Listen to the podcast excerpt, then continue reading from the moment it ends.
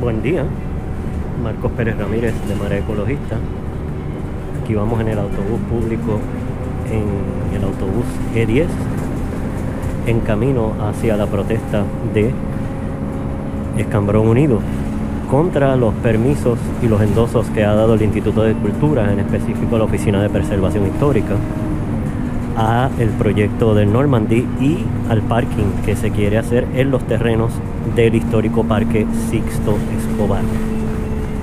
La convocatoria fue a la una de la tarde frente a la alcaldía que también ha sostenido el endoso a este proyecto que podría dar al traste con el parque histórico Sixto Escobar, el cual también está ubicado en una ciénaga histórica y donde hubo en el pasado, ¿verdad? Diversos usos eh, desde parques de béisbol eh, y demás. Ahora es un parque pasivo, un parque costero, playero, uno de los pocos parques costeros y playeros que tiene Puerto Rico y que tiene múltiples usos. También el Sixto Escobar, como lo mencioné, pues es un parque histórico, no solo porque es un parque histórico per se literalmente, sino porque tiene estructuras históricas también, como restos de fortines de las murallas de San Juan y otros eh, monumentos de principios del siglo XX, por ejemplo. Así que nos dirigimos hacia allá. Hablando de historia, el camino al viejo San Juan cuando uno toma el autobús E10 también es un camino histórico. Estamos transitando el camino, el, las antiguas vías del tren que salía de San Juan y pasamos precisamente por todo el vecindario de Puerta de Tierra y San Agustín, donde también hay edificios históricos, como es el caso de el edificio del Palansterio, que es el primer residencial público que se construye en Puerto Rico y cuenta con un estilo arquitectónico art deco. Y a través de este camino por donde transcurrían las vías del tren también se pueden observar otros edificios y estructuras históricas de puerta de tierra de estilo moderno, eh, estilo neoclásico y sobre todo también resalta pues el área de los residenciales públicos de San Agustín y los vecindarios adyacentes. Hemos tomado la calle Tetuán en camino a la Plaza de Armas. Esta calle también tiene su historia, ya que aquí hasta, digamos, mediados del siglo XX, ubicaba decenas y decenas de prostíbulos cuando la Marina de Guerra de los Estados Unidos ocupaba los muelles eh, desde el muelle 4, si no me equivoco, hasta Isla Grande todo era una gran base naval. Y eh, este era el lugar donde venían los marinos a divertirse. Donde hoy ubica, por ejemplo, Capitol Plaza, pues ahí habían otros grandísimos prostíbulos. Uno de ellos se llamaba La Riviera, que tenía animatrónicos, robots tocando afuera. Ya eso desapareció. Y todo comenzaba aquí en esta calle. Ahora es una calle de comercio. Casi todos los restaurantes dan hacia precisamente la calle Comercio y la Tetuán es la calle que recibe toda la carga y donde están trabajando las personas que nos sirven alimentos en esta serie de restaurantes. Ahora mismo hay muchísima actividad, camiones llegando, empleados entrando comida, muchos plátanos y limpiando el área.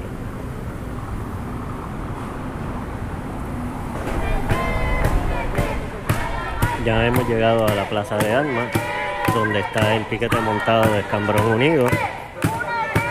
Hay una consignera cantando y otra manifestante con un cajón español, que es la que está tocando.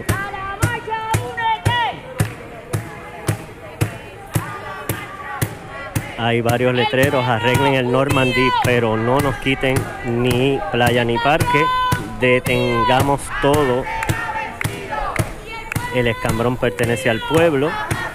Vecinos del viejo San Juan presentes, Campamento Picúa y Escambrón, los parques y playas son nuestros. Vamos a ver si nos acercamos ya mismo a la portavoz de Escambrón Unido, Gradisa Fernández, para hablar con ella sobre esta convocatoria. Gradisa. Hola, ¿cómo estás? Bien, Estoy aquí para grabar para Marea Ecologista y quería, vamos a seguir en, el piquete. Gradisa Fernández fue profesora de la Universidad de Puerto Rico en Humacao, ahora está retirada, pero lo más importante es que es usuaria y vecina del Parque Escambrón y es portavoz también del grupo Escambrón Unido con la consigna Escambrónate que llamó a esta manifestación. Gradiza, en específico, ¿cuáles fueron las últimas acciones que eh, pues les provocaron a ustedes convocar esta manifestación? Pues mira, algo muy triste porque nosotros estábamos, digo, desconfiando, pero a la misma vez esperanzados de que el Instituto de Cultura en la Oficina de Patrimonio Histórico, si hubiese, eh, hubiese estado firme en unas evaluaciones que había emitido denegando el paso al a la construcción del estacionamiento dentro de los, los terrenos que constituyen la pista del Sixto Escobar, porque la afirmación que habían hecho era que el pórtico es un pórtico histórico, las gradas son patrimonio también histórico, eh, determinado por los entes que establecen, ¿verdad?, cuáles son los edificios históricos en nuestro país. Así que ellos habían hecho toda una evaluación diciendo que no tiene sentido hacer un pórtico y unas gradas que le dan importancia al, al, estadio por su valor eh, atlético, ¿verdad? Porque allí se celebraron grandes acontecimientos y se siguen celebrando. Y, los jóvenes todavía van allí a, a presenciar sus field days y debería tener el alcalde más eh, importancia, darle más importancia para que nuestra juventud se estimule más en el deporte. Pero en base a eso, ellos quieren hacer un estacionamiento para favorecer al Hotel Normandy, que va a ser un edificio donde no solamente para sus huéspedes de hotel, sino 21 apartamentos de lujo. Para eso nos quieren quitar el parque y hacer un estacionamiento. No tiene sentido hacer un pórtico histórico, tener un pórtico histórico y unas gradas y a la misma vez tener un estacionamiento detrás.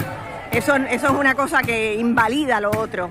Así que esa había sido la opinión del Instituto de Cultura. Y en esta última comunicación del 22 de noviembre, ellos echan a un lado esa aseveración y sencillamente dicen que no va a haber en su evaluación, que no la firma la Oficina del Patrimonio Histórico Edificado, la firma el subdirector, porque el director no se ha atrevido a dar cara, diciendo que allí no va a haber ningún daño, que no va a pasar nada.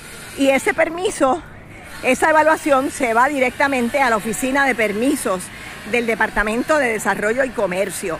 Así que eso es un cheque en blanco, ahí no se especifica nada, ahí no hay instrucciones ni detalles de cómo es que se va a hacer esto. Así que esto es un cheque en blanco que le da el Instituto de Cultura a el Hotel Normandy y al municipio de San Juan para hacer esta barbaridad. Y por eso estamos aquí hoy.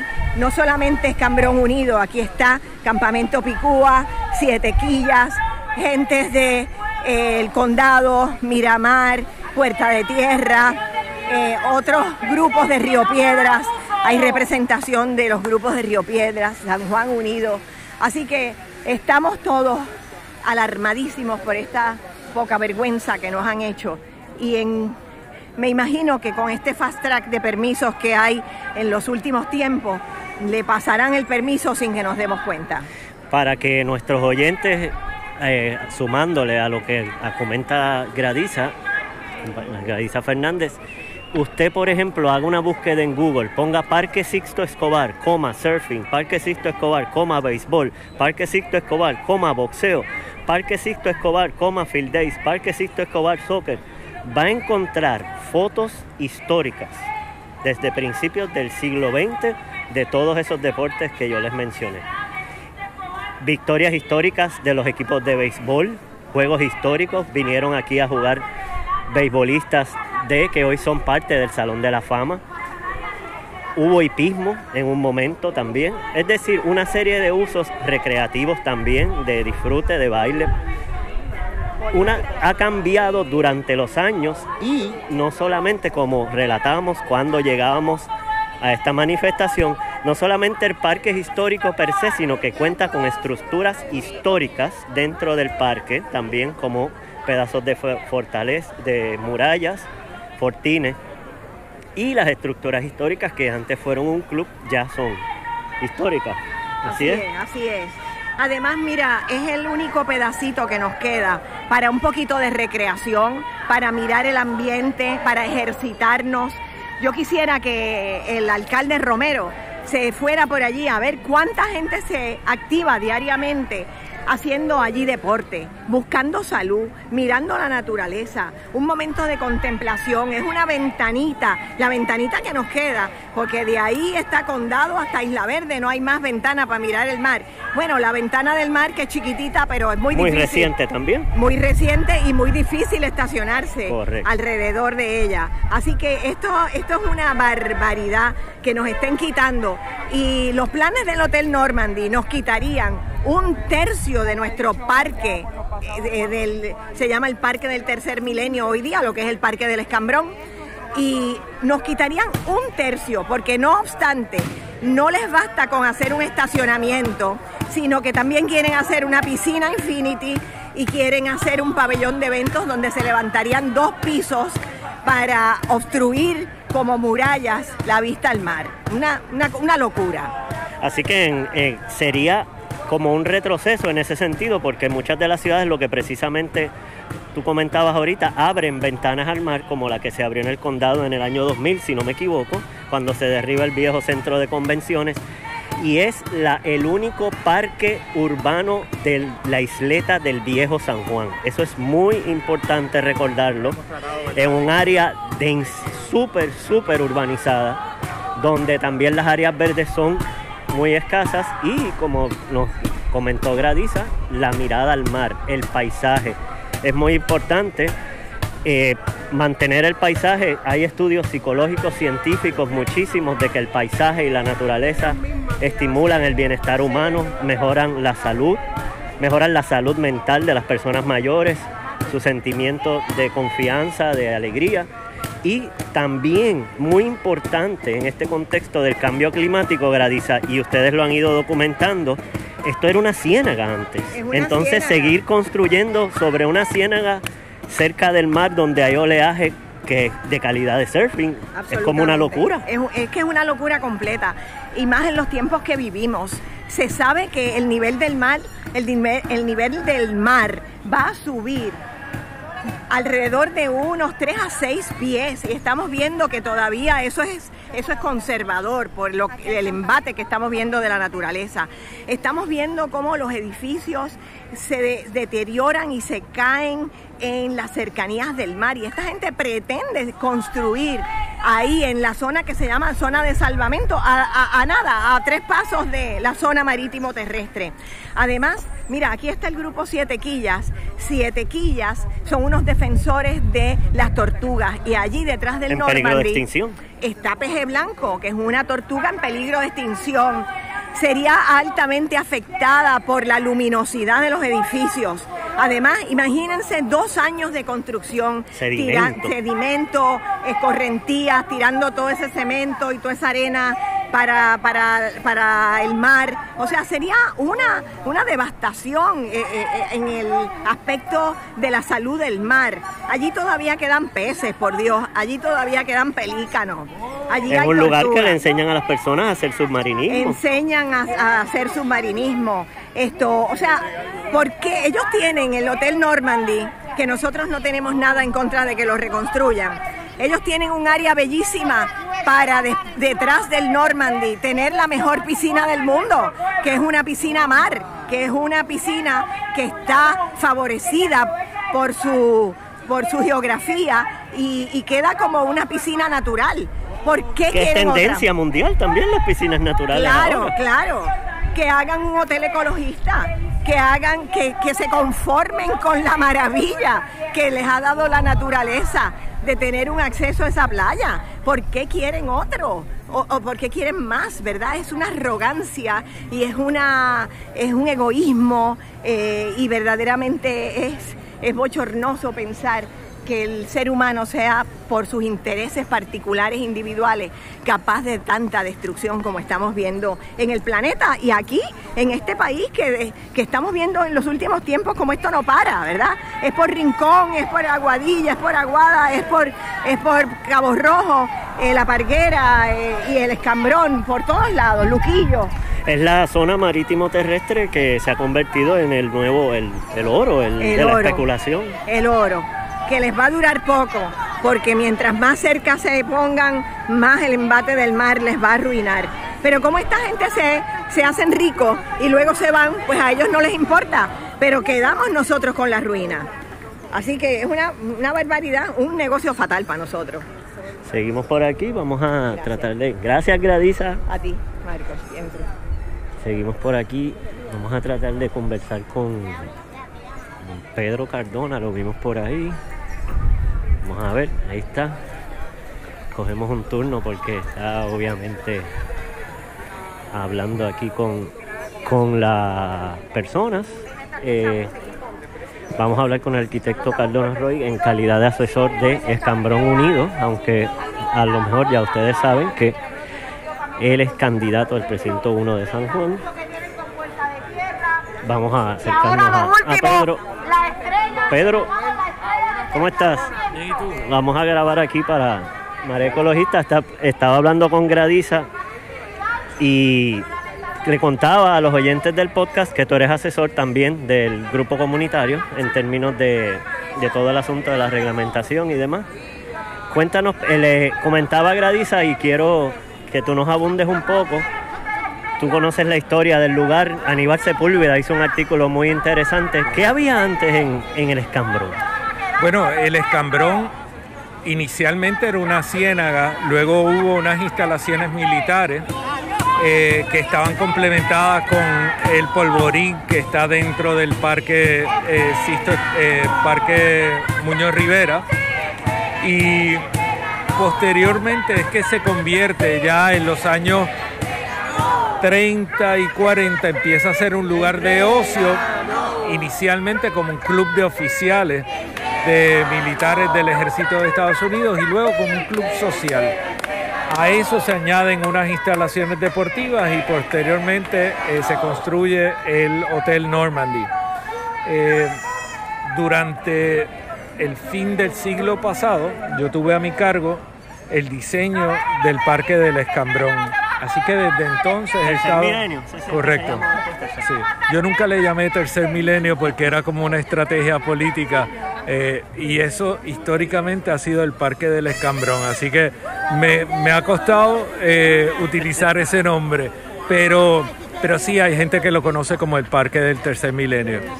Y, y yo tuve que trabajar duro para remover todas unas áreas de estacionamiento porque eso era un gran parking con unos residuos de una piscina y otra serie de, Piscina de Panamericana, ¿verdad? la piscina panamericana, que por la condición de ciénaga en este lugar provocó que múltiples veces se rompiera la losa, el sello de la piscina y se vaciaba. Entonces, pues eso finalmente se demolió, se removió y nosotros hicimos un proyecto de recuperación de todo ese litoral con el fin de que fueran superficies filtrantes donde pudiera haber un manejo de agua de escorrentía y también en caso de inundación por marejada pudiera retener el agua y luego percolarla poco a poco.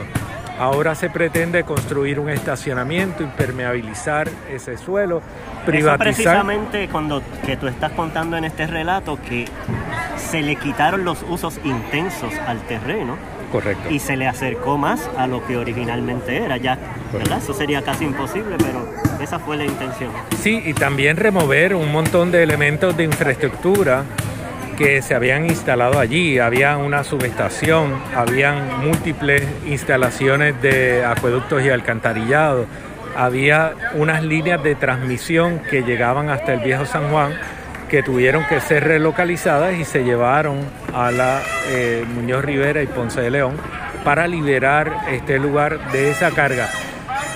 Tanto por el aspecto estético, pero también por un asunto de protección de la infraestructura. Ese lugar seguridad es un lugar, exacto, un lugar que se inunda, un lugar que está susceptible a la exposición de viento y por lo tanto esos sistemas fallaban constantemente.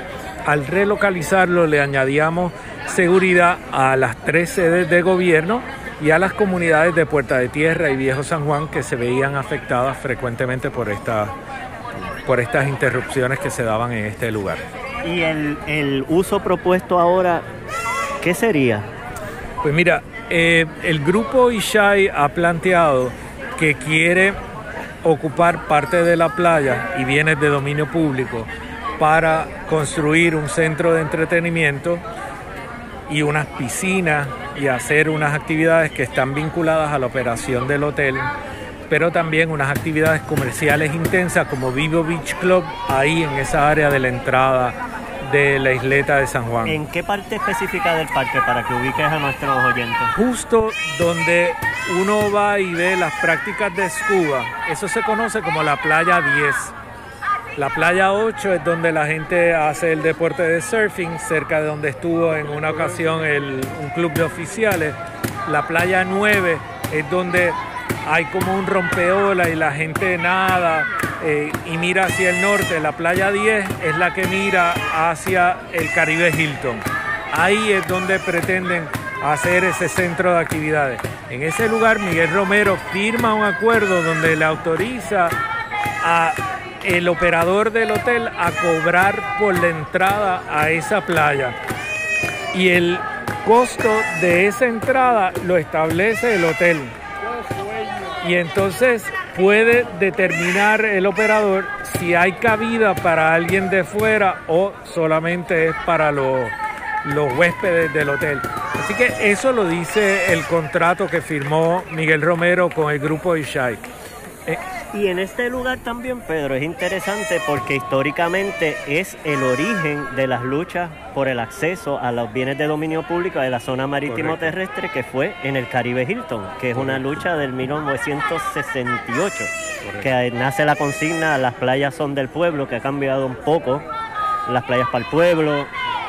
Háblanos un poco de esto, de, de ese contexto también. Sí, importante tenemos que recordar que en el momento que se hace aquello del Caribe Hilton, lo hacía la compañía de fomento hotelero, que era una entidad gubernamental que en teoría desarrollaba esta infraestructura con fondos públicos, pero recibía un ingreso de la operación del hotel.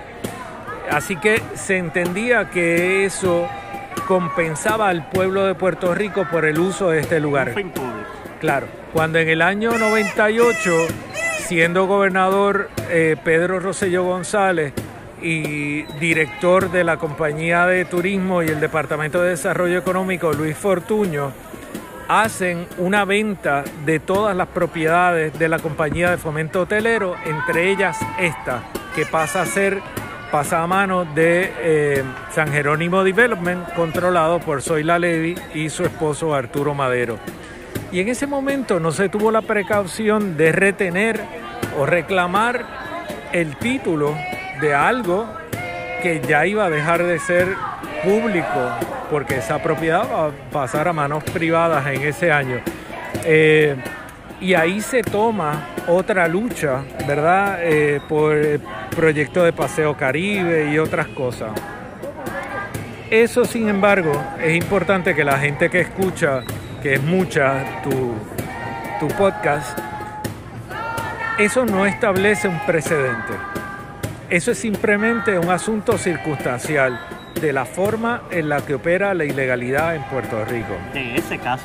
De ese caso. Ese caso no establece un precedente en cuanto a la posibilidad de privatizar una costa o una playa en Puerto Rico. Eso es un caso aislado.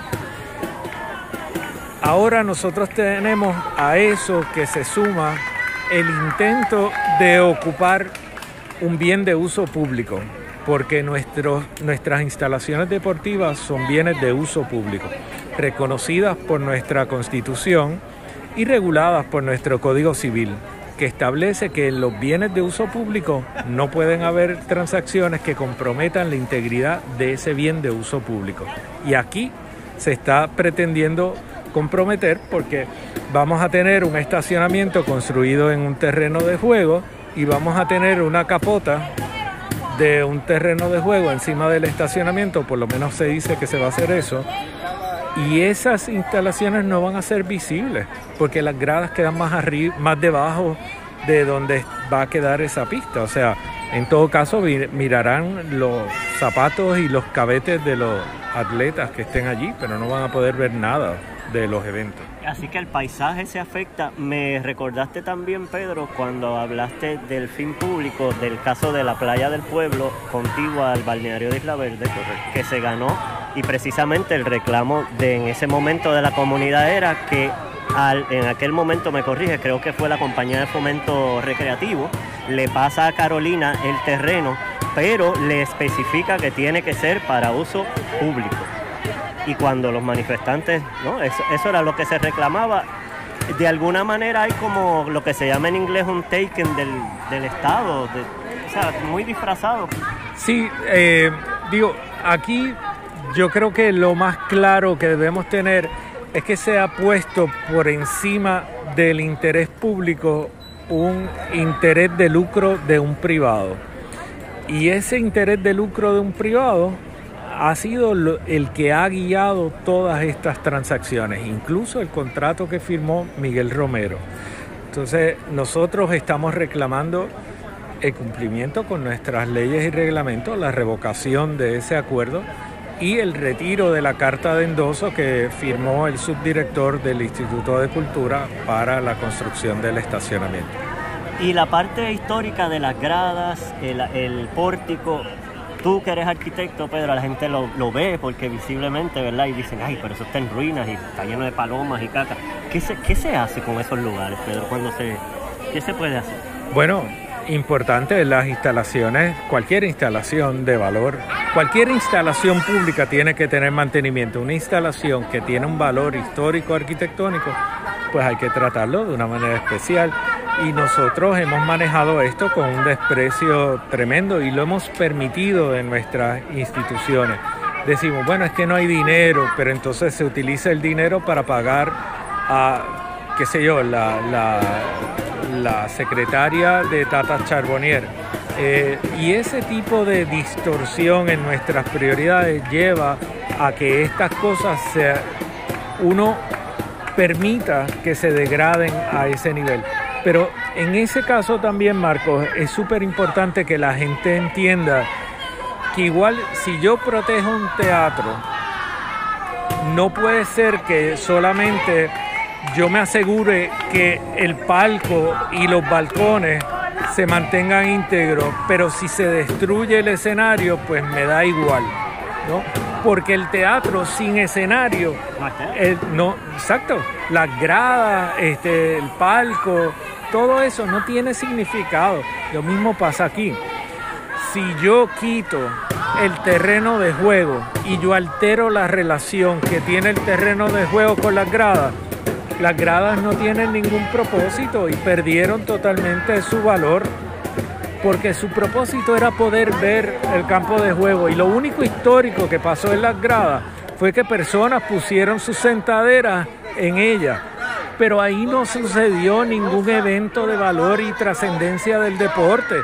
Realmente eso sucedió en el campo de juego y todos los deportistas que de alguna forma participaron de ese espacio tienen que unirse a este reclamo y ayudar a defender. Eso hablábamos con Gradiza, hay surfing, boxeo, béisbol, buceo, submarinismo, mountain biking, trail running, jogging, patinaje, hay muchas, muchas cosas. Softball, todo. O sea que realmente ha sido un lugar donde se ha reunido la actividad deportiva y dentro del estadio, pues tú sabes, hemos tenido eventos históricos desde los Panamericanos hasta el establecimiento de récords de, la, de las justas de la LAI cuando se celebraban ahí. O sea, eh, todos los field days de mi colegio se hacían allí también, o sea. Juegos históricos del béisbol profesional que vinieron grandes peloteros, ¿verdad? Que, desde Clemente, los norteamericanos también, afroamericanos,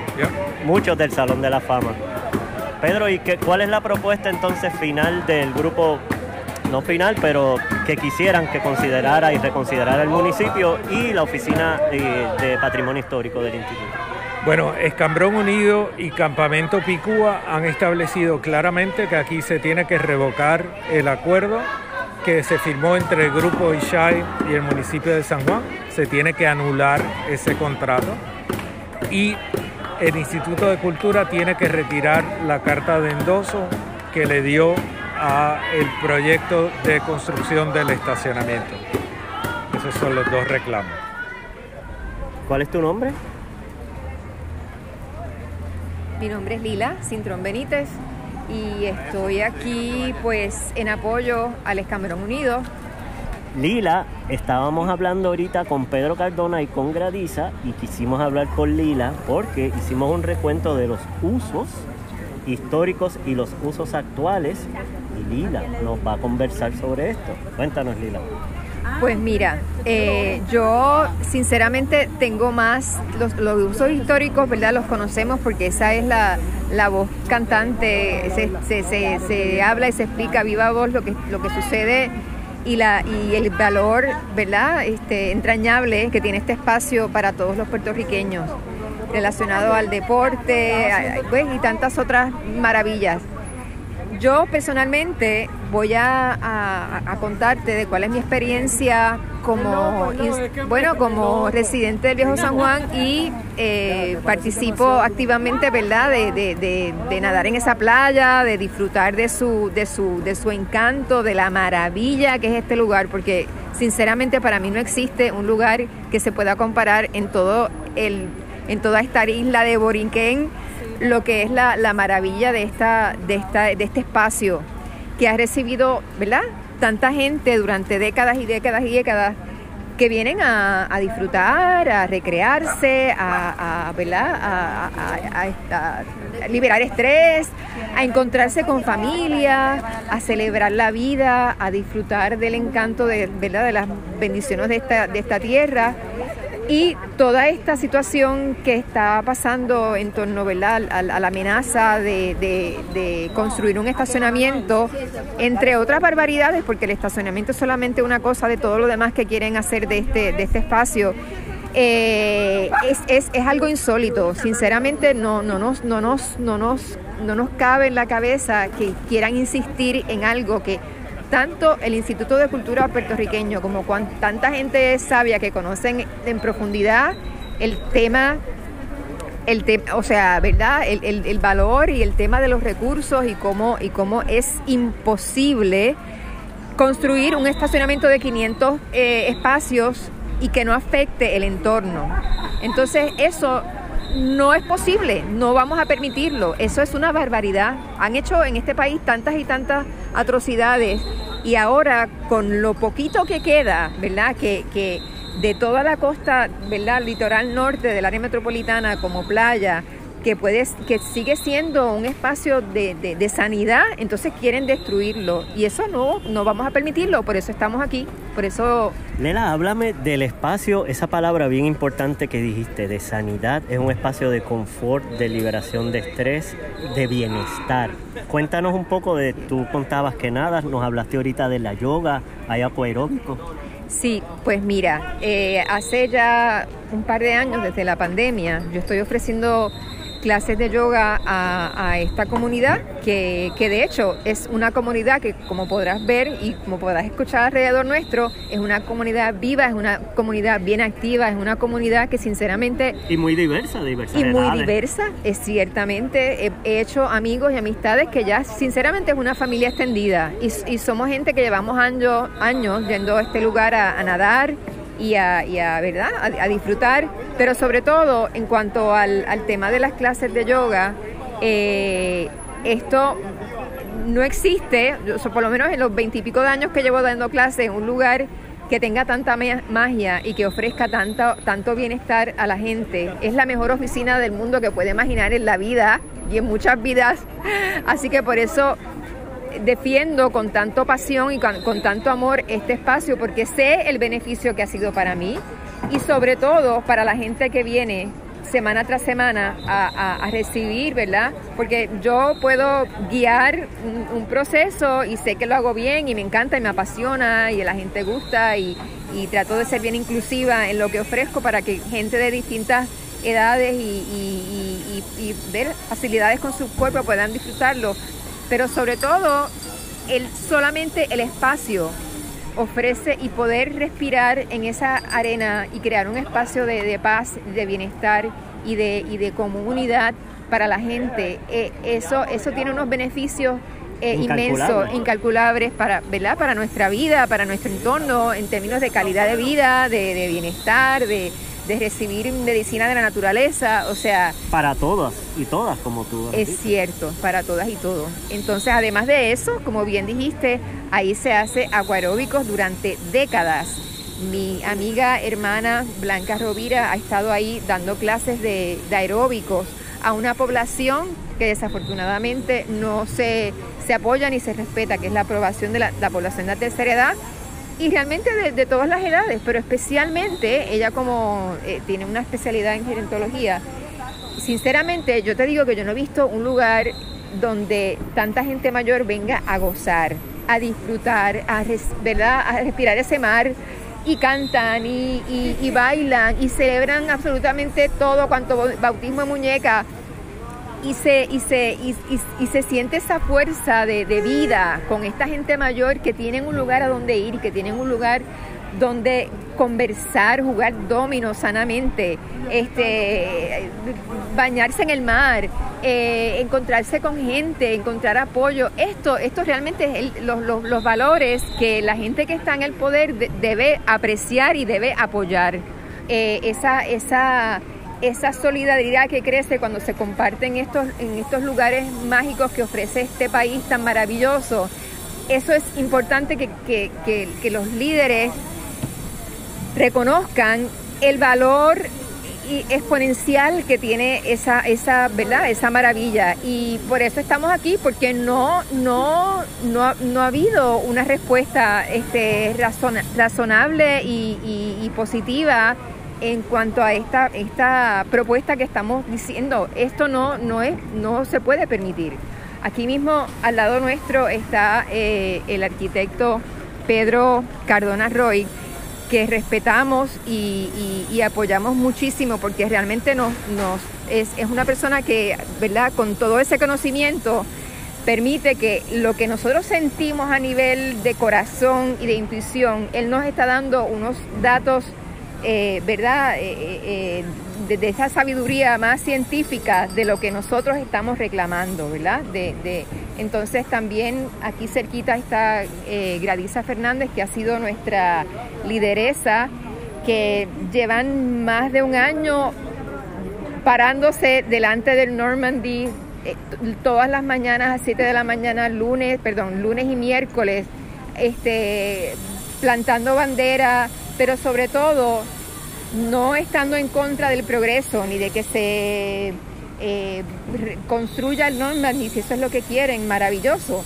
sino de mantener y proteger el área como un espacio de, recibir familias y recibir vida y donde no queremos más cemento, no queremos estacionamiento, no queremos que esto se siga convirtiendo en un lugar donde no se puede estar y se, y se, y se siguen eh, construyendo sin conciencia, que eso ya lo, lo vemos a cada momento, y entonces el país se sigue endeudando. Estas cosas no, no, no se deben continuar repitiendo.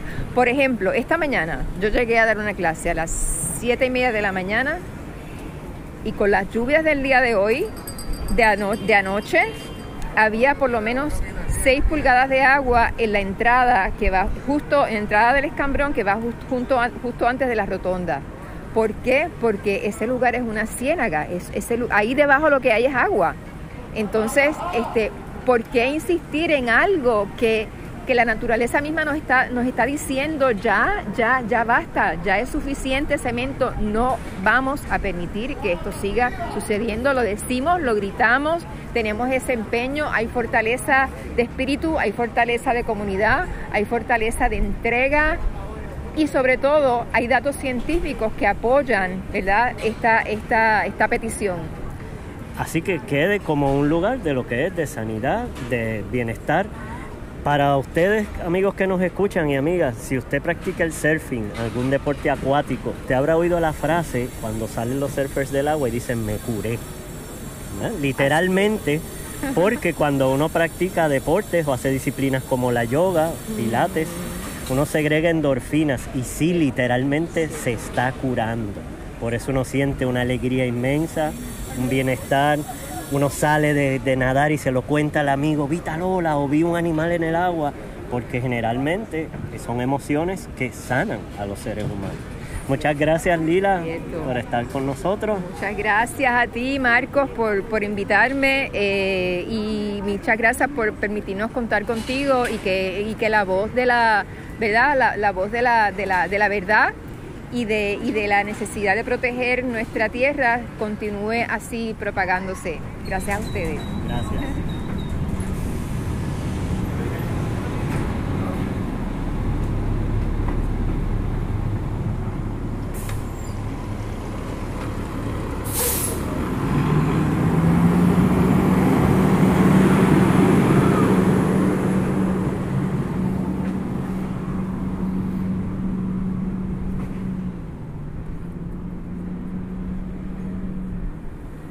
Bueno amigos,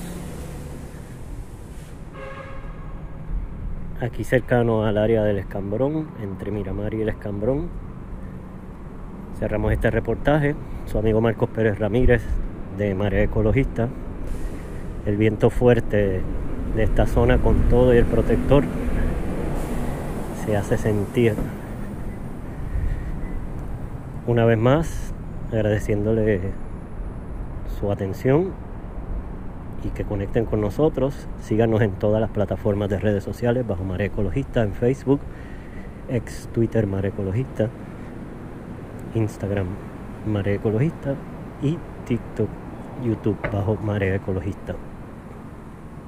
Si quieren apoyar nuestro trabajo en la plataforma Patreon, así lo pueden hacer bajo Marea Ecologista. Se despide de ustedes su amigo, periodista, editor reportero y productor Marcos Pérez Ramírez, Johan Gracia en la edición y los controles. Sigue la marea.